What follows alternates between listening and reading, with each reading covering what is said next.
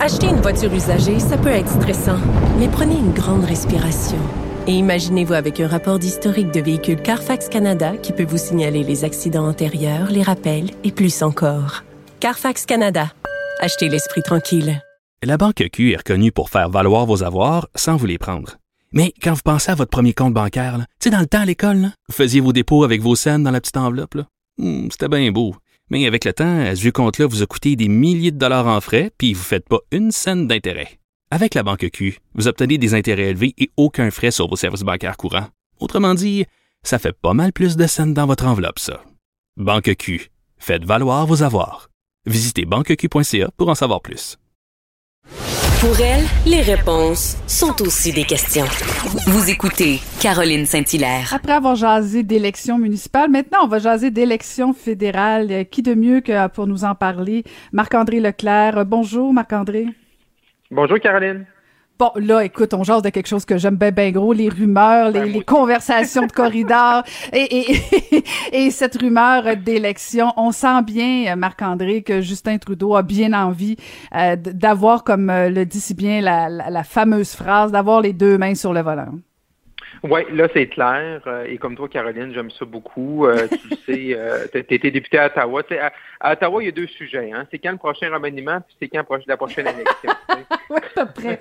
fait, fait, que, euh, fait là, avec les propos tu sais, de Justin Trudeau euh, sur les ondes du 98.5, là, c'est sûr que là, là ça a comme, tu sais, la, tu sais, la machine à rumeurs à Ottawa depuis quelques semaines, tu sais, on approche d'une saison des budgets, tu sais, elle était déjà bien huilée, là, mais là, c'est sûr qu'hier, là, on est passé à vitesse grand V. Là, puis là, quand M. Trudeau nous dit tu sais, euh, qu'il exclut rien, que, tu sais, qu'il veut un, un, un- un Parlement qui fonctionne, euh, qui est pas prêt à dire non, il n'y aura pas d'élection tu sais, pendant euh, tu sais, de, de, de mettre de côté des élections pendant la pandémie ou pendant la vaccination. Donc, on sent bien que Monsieur, Monsieur Trudeau, il faut qu'il soit stratégique, puis il voit bien devant lui qu'il y a une fenêtre d'opportunité. Quand tu es un gouvernement minoritaire, puis tu travailles pour un parti politique qui est au pouvoir, c'est ton devoir numéro un, c'est justement de créer ces fenêtres d'opportunité-là. Puis il y en a une belle devant lui, tu avec le budget. Si le budget est au mois de mars, on le saurait déjà. Le budget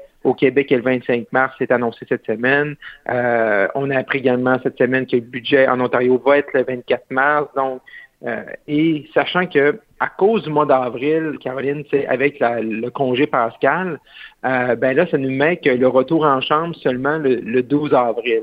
C'est pour ça que moi, je regarde beaucoup aux, aux alentours du mardi 13 avril pour, pour le budget. Et après ça, ben, tu connais la gamique, Caroline, c'est un peu de mélodrame, qui appuie, qui appuie pas, les partis d'opposition ne veulent pas en élection pendant la pandémie. Fait que là, ça nous amène probablement à M. Trudeau qui doit lui-même se déclencher, lui-même dire ce que, tu disais tout à l'heure, les deux mains sur le volant. Donc, un déclenchement, c'est début mai, peut-être dimanche. D'habitude, c'est un dimanche pour une campagne de 36 jours. Donc, 2 mai pour une élection qui pourrait être là, euh, peut-être le lundi 7 juin. Donc, moi, c'est des dates là, que, que je retiens. C'est un peu le scénario, quand je parle aux gens ici à Ottawa, c'est un peu le scénario qui, qui se dessine devant nous. Là. Mais qu'est-ce que qu'est-ce que va faire Justin Trudeau si, euh, par exemple, il dépose son budget et que un parti, notamment le NPD, qui arrête pas de dire qu'il va l'appuyer, euh, s'il y a un parti d'opposition qui appuie le gouvernement, Justin Trudeau va devoir trouver une autre excuse pour aller en élection?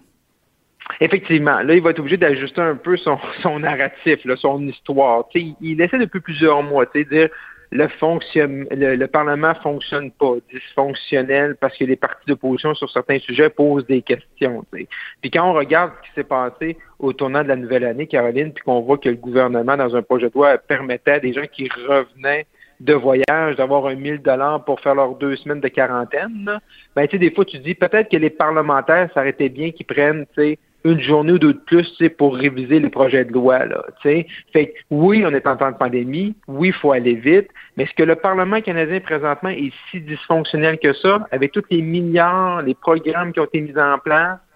Je trouve que les partis d'opposition sont, sont assez collaborateurs présentement sur certains sujets. Peut-être qu'il y en a qui ralentissent pour cer- certains dossiers, mais avec, je pense que pour avoir parlé avec quelques élus dans l'opposition, euh, tu sais, quand ils ont vu l'histoire du 1000 pièces pour les voyageurs, ben, ils disent, ouais, tu sais, celle-là, on aurait peut-être dû, tu sais, comme un peu plus poser de questions. Puis oui, c'est le fun d'aller à la va-vite parce que oui, on est dans une crise sans précédent depuis un an maintenant, mais il faut quand même prendre le temps de faire les choses. Mais tu as raison que là, si, mettons le NPD, tu dit, OK, moi je l'appuie, ben là, ça va être plus difficile à M. Trudeau d'invoquer ça. Mais la fenêtre d'opportunité va être encore là. Tu t'imagines que si tu es premier ministre du Canada, dans les gros moments où on reçoit beaucoup de vaccins, où tu vois tes, adversaires qui ont de la misère à faire leur place, à percer, un nouveau chef conservateur qui a de la misère à s'imposer dans son caucus, auprès de ses membres, euh, mais également dans l'opinion publique, à cause, oui, de la pandémie puis du contexte, mais aussi également des défis qu'il a rencontrés dans sa propre équipe. Donc, c'est sûr que pour lui, la fenêtre ne peut pas être meilleure que présentement. Est-ce que tu veux attendre à l'automne ou euh, là, ça sera plus le temps, on sera plus, tu sais, ça va être difficile de profiter de l'élan de la pandémie. On va être dans l'après-pandémie, on va être dans les déficits. L'ancienne ministre euh, Winter Rabel, qui était écartée du caucus du, soir de, du cabinet sur l'histoire de SNC-Lavalin, qui avait démissionné, veut sortir un livre. On attend toujours le fabuleux rapport du commissaire à l'éthique sur We Charity, le, rapport de Mario Dion. Donc, tu sais, peut-être que pour lui, c'est le meilleur contexte. Il faut voir qu'il trouve une façon d'ajuster son narratif, ça c'est sûr et certain. Mhm. Et euh, parlant, tu parlais de Erin O'Toole, des conservateurs, euh, ils se sont fait un petit peu avoir, ou en tout cas, je ne sais pas si c'est une erreur de débutant, une erreur de jugement sur euh, le rapport d'impôt unique proposé par le Bloc québécois. Oui, oui. Donc, tu sais, quand tu es un parti d'opposition, tu sais, toute la joute parlementaire, faut tout le temps essayer d'éviter là, tu sais, les trous, là, tu sais, les, les, les, moi j'appelais tu sais, les, les pièges, tu sais, puis euh, le Bloc québécois, tu sais, en 2018, euh, avec Andrew les conservateurs avaient été très proactifs sur le rapport du dossier du euh, rapport d'impôt unique, et là, suite à l'élection, euh, changement, changement de chef, euh, les conservateurs ont peu laissé là, la, chance au bloc de reprendre le ballon, de reprendre l'idée. Donc, un projet de loi qui était déposé, qui était débattu. Et les conservateurs, la semaine passée, rendus en comité, se sont abstenus. Donc, le projet de loi a été, été battu parce que les libéraux ont, voté contre, euh, le bloc et le BD ont voté pour, puis les conservateurs se sont abstenus, mais je veux dire, ça part d'une idée, essentiellement, bien sûr, M. Legault avait cette idée-là, mais proposée par l'ancien chef conservateur. Et le bloc a bien joué ses cartes et ils ont réussi un peu à, les piéger, puis les conservateurs sont tombés dans la trappe. Euh, c'est pas trop tard pour les conservateurs, ils peuvent reprendre les, devants, mais ils sont dans, sont dans du hockey de rattrapage présentement. Et on l'a vu également cette semaine avec le dossier de la gestion de l'offre, où le Bloc québécois encore là était proactif. C'est un enjeu qui était cher aux conservateurs avec l'ancien chef où il proposait de protéger la gestion de l'offre dans les eaux, dans les futures ententes économiques pour une pour pour, pour des raisons très euh, euh, très pragmatiques. Les conservateurs ont dit bon, on peut pas s'attacher les mains, si les mains, il faut qu'on vote contre. Mais là, ce qu'on sent, c'est que au moment de juste avant le vote, quand ils ont vu que les libéraux avaient voté pour, ben là, ils ont fait une espèce de vote libre. Fait qu'ils ont des députés qui ont des députés qui ont voté contre, des députés qui ont voté pour. Fait encore une fois, les conservateurs au niveau stratégique, ils ont été désavantagés, ils ont été perdants par rapport à ça. Donc, les conservateurs vont devoir apprendre, euh, vont devoir apprendre de ça quand il y a des enjeux qui sont qui sont chers, quand ils sont chers pour ta formation politique.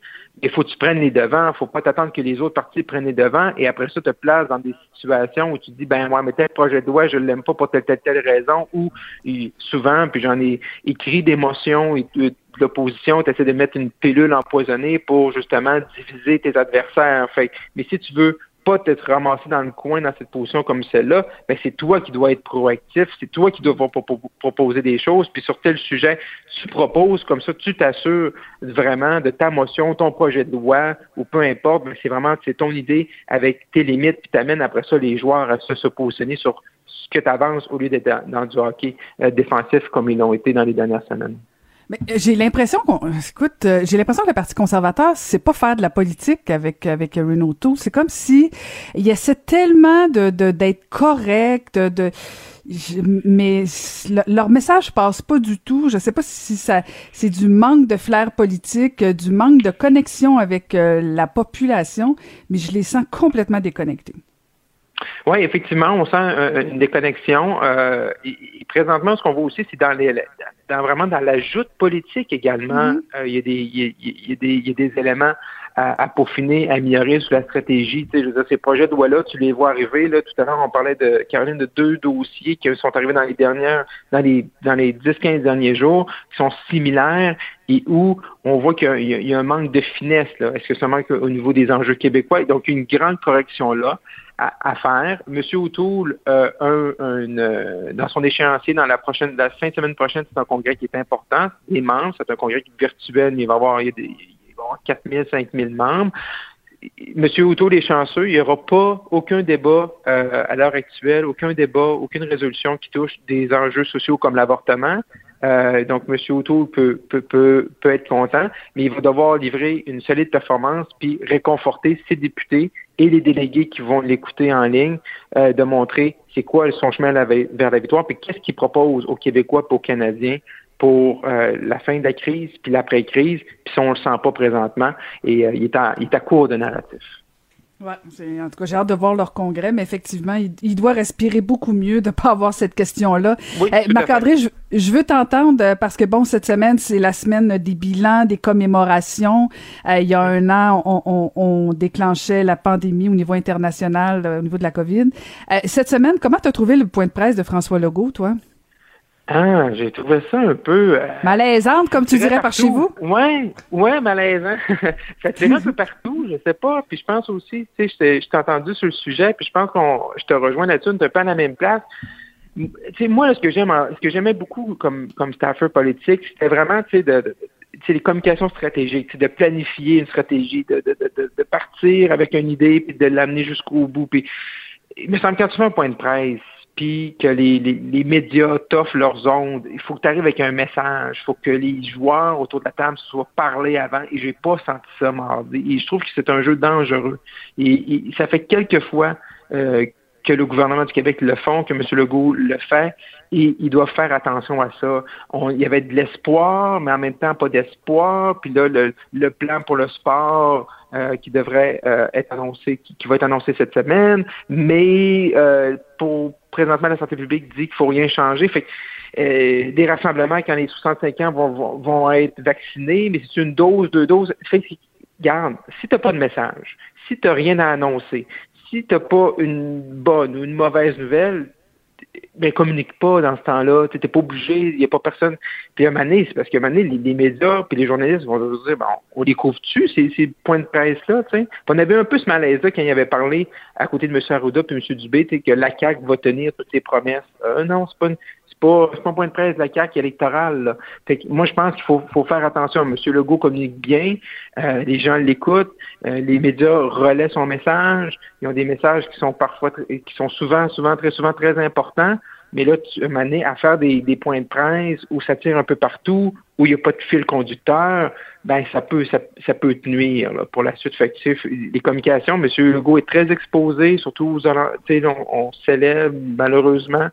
Euh, les Québécois, on est très nostalgiques, puis il faut tout le temps essayer de trouver une façon de commémorer quelque chose, mais il euh, faut faire attention à ça, je pense. Ben, merci beaucoup encore une fois, Marc-André. Euh, je rappelle qu'on peut te lire dans le Journal de Montréal, Journal de Québec et te suivre à la joute. À la semaine prochaine, Marc-André.